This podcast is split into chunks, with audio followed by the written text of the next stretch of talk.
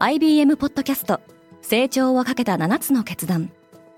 成長をかけた7つの決断とは今後3年間に世界を形作ると予想される7つのビジネストレンドについて IBM が何千ものクライアントとの対話に基づき提言をしたものです。このポッドキャストでは変化の激しい時代において企業が下すべき成長をかけた7つの決断について日本 IBM の7人の専門家と考えていきます。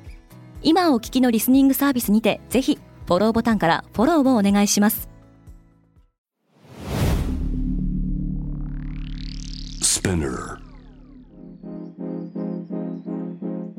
おはようございます。平野真由です。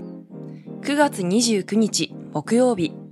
世界で今起きていること。このポッドキャストではニューヨークのニュースルームから世界に向けて今まさに発信されたニュースレターを声でお届けします。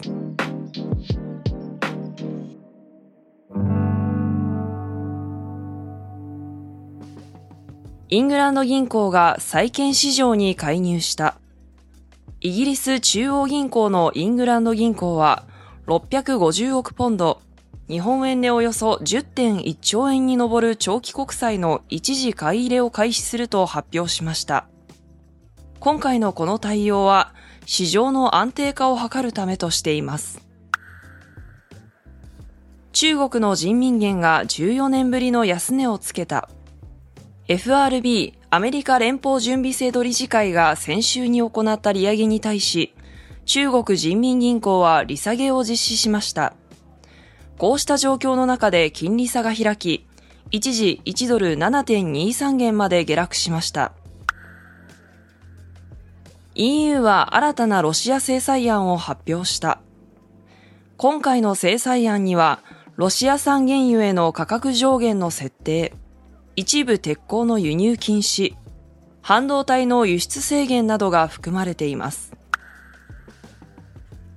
シンガポールのサッツは世界最大の航空貨物取扱会社となる。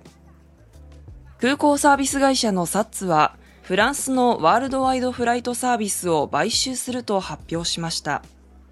買収額は11億4000万ドル、日本円でおよそ1640億円です。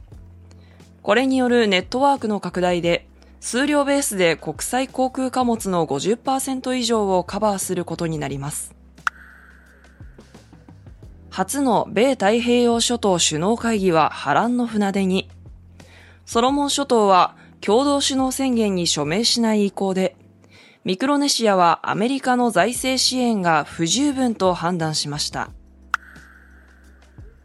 イギリス石油大手シェルがナイジェリアの太陽光発電会社を買収。シェルはナイジェリアのデイスターパワーを買収しましたが、金額は公表していません。これは石油メジャーにとってアフリカの自然エネルギー分野で初めての買収です。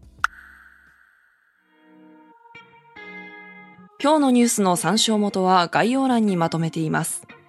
明日のニュースが気になる方はぜひ、Spotify、Apple Podcast、Amazon Music でフォローしてください。クォーツジャパンでは世界の最先端を毎日2通ニュースレターでお送りしています。また、世界で暮らす女性の喜びや悩みを伝えるコンテンツ、ポートレートオブミーも配信中です。詳しくは概要欄に載せていますので、ぜひこちらも見てみてくださいね。平野真由でした。今日も良い一日を。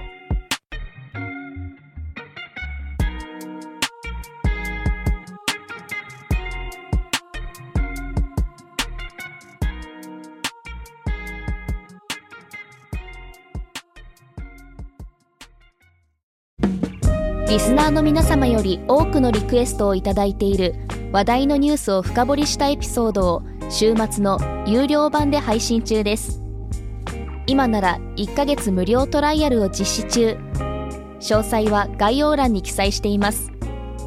この機会にぜひ聞いてみてくださいね。感想ご意見もお待ちしています。